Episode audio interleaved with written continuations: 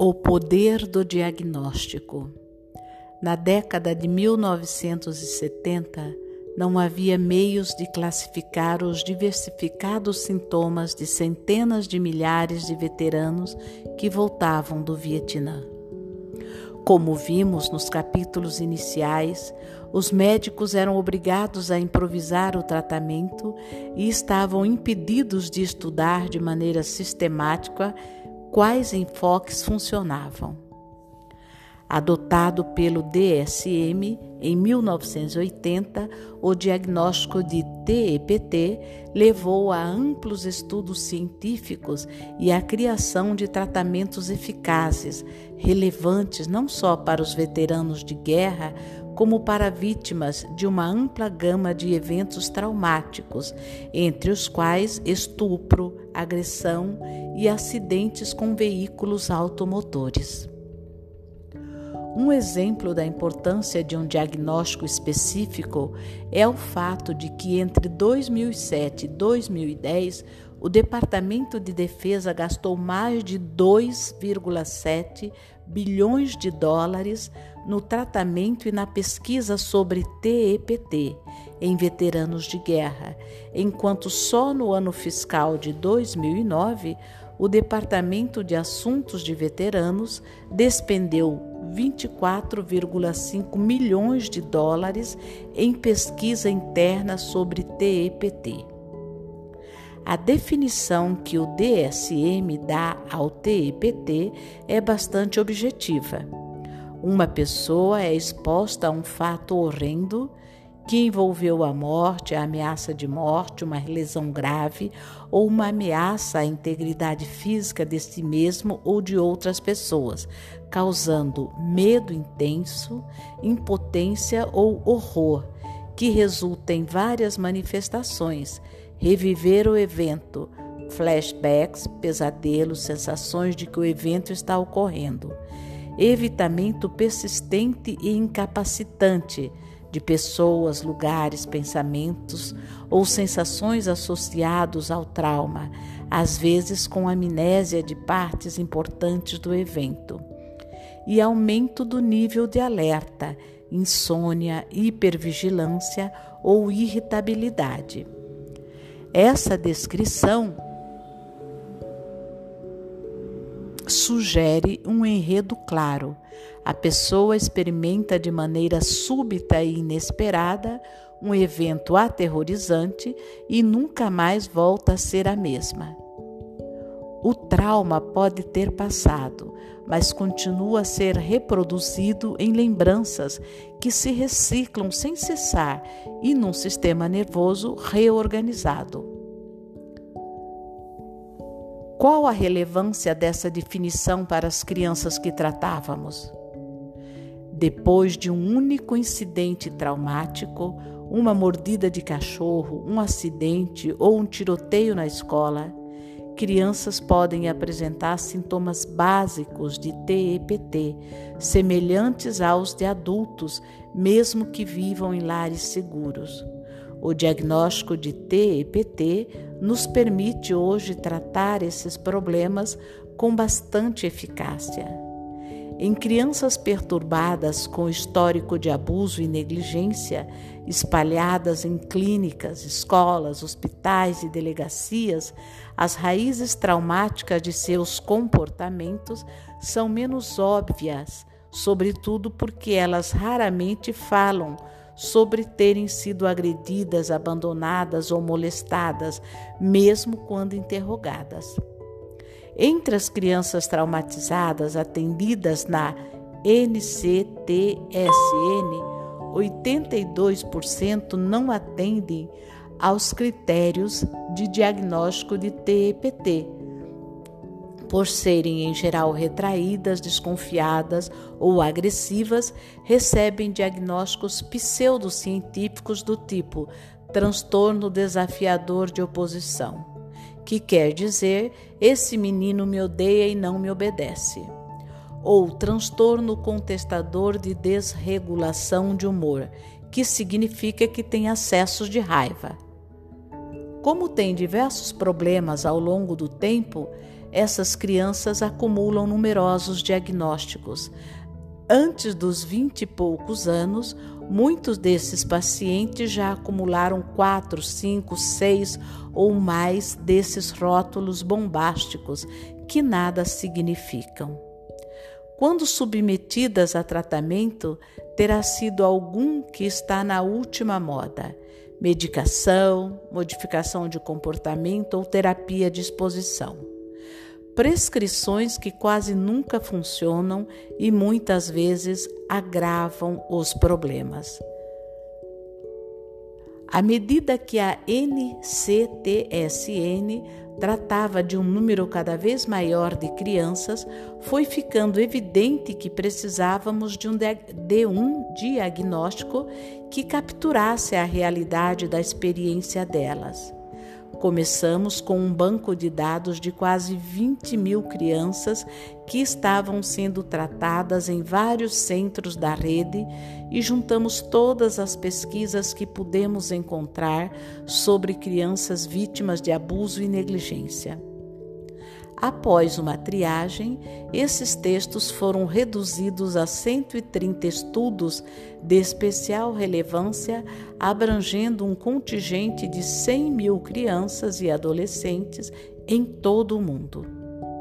Um grupo de trabalho formado por 12 médicos pesquisadores especializados em trauma de infância reuniu-se então duas vezes por ano ao longo de quatro anos, a fim de formular uma proposta para um diagnóstico apropriado que decidimos chamar de transtorno de trauma de desenvolvimento, TTD. Organizando nossas conclusões, definimos um perfil constante. 1. Um, um padrão difuso de desregulação. 2 problemas de atenção e concentração. 3. Dificuldade de relacionamento consigo mesmo e com outras pessoas. Os humores e sentimento dessas crianças variavam com rapidez de um extremo ao outro, de ataques de raiva e pânico à indiferença, descaso e dissociação. Quando ficavam irritadas, o que acontecia na maior parte do tempo, não conseguiam se acalmar nem explicar o que sentiam. Um sistema biológico que não para de bombear hormônios do estresse para lidar com ameaças reais ou imaginárias leva a problemas físicos, sono difícil, cefaleias, dores inexplicáveis, hipersensibilidade ao toque ou aos sons, Tanta agitação e bloqueio não permite que essas crianças foquem a atenção ou se concentrem. Para aliviar a tensão, não param de se masturbar, de se sacudir ou de mutilar o próprio corpo, mediante mordidas, cortes, queimaduras e autolesões, arrancando o cabelo ou ferindo a pele até sangrar. Esse comportamento também leva a problemas com o processamento da linguagem e da coordenação motora fina. Como gastam toda a energia para manter o controle, em geral têm dificuldade em prestar atenção no que não esteja diretamente ligado à sobrevivência, como trabalhos escolares. A hiperatividade faz com que se distraiam com facilidade.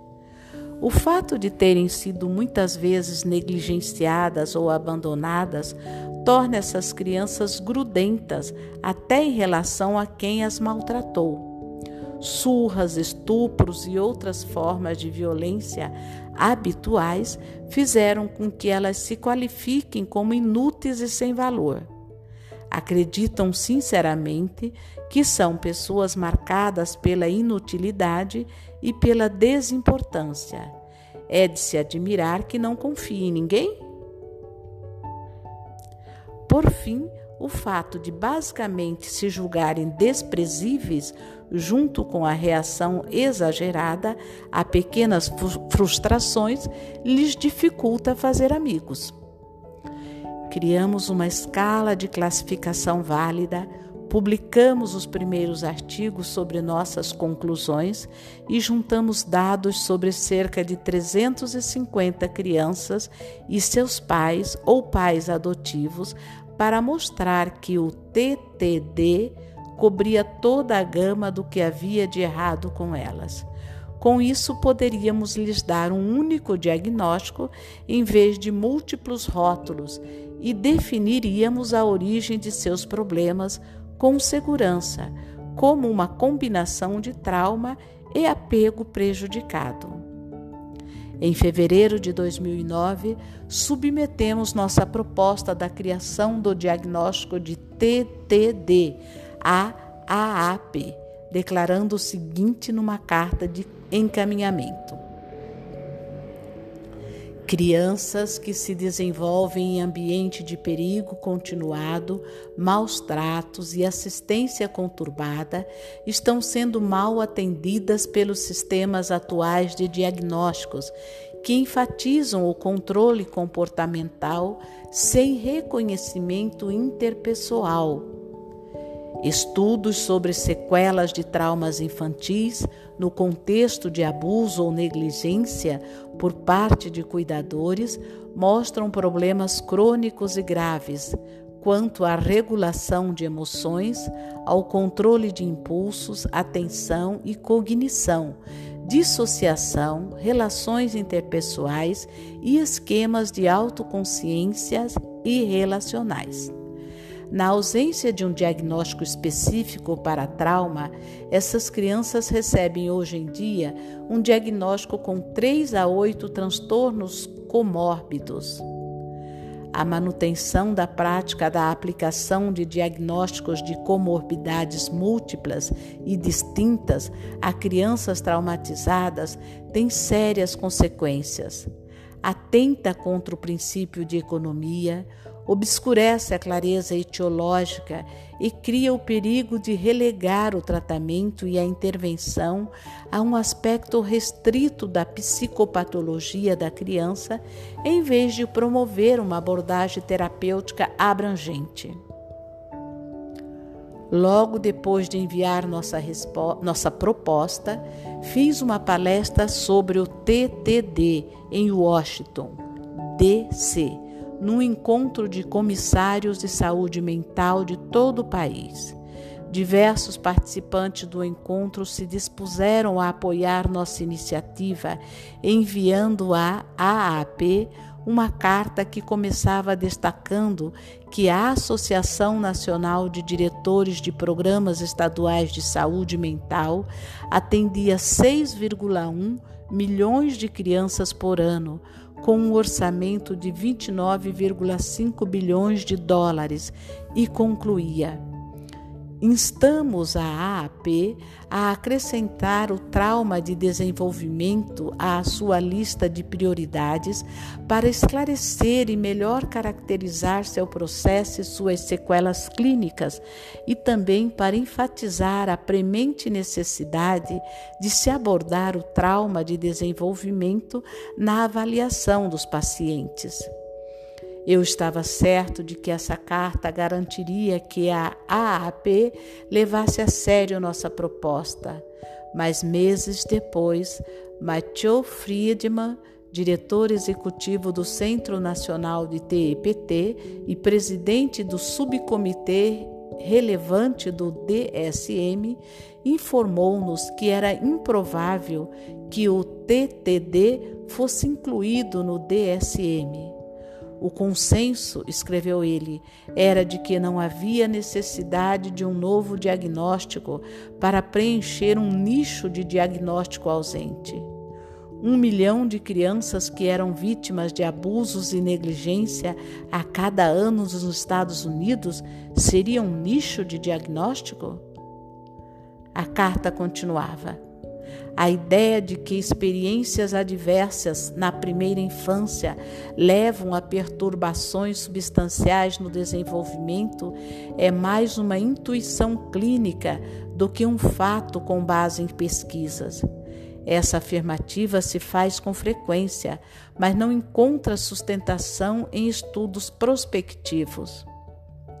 Na verdade, havíamos incluído em nossa proposta vários estudos prospectivos. Vejamos apenas dois.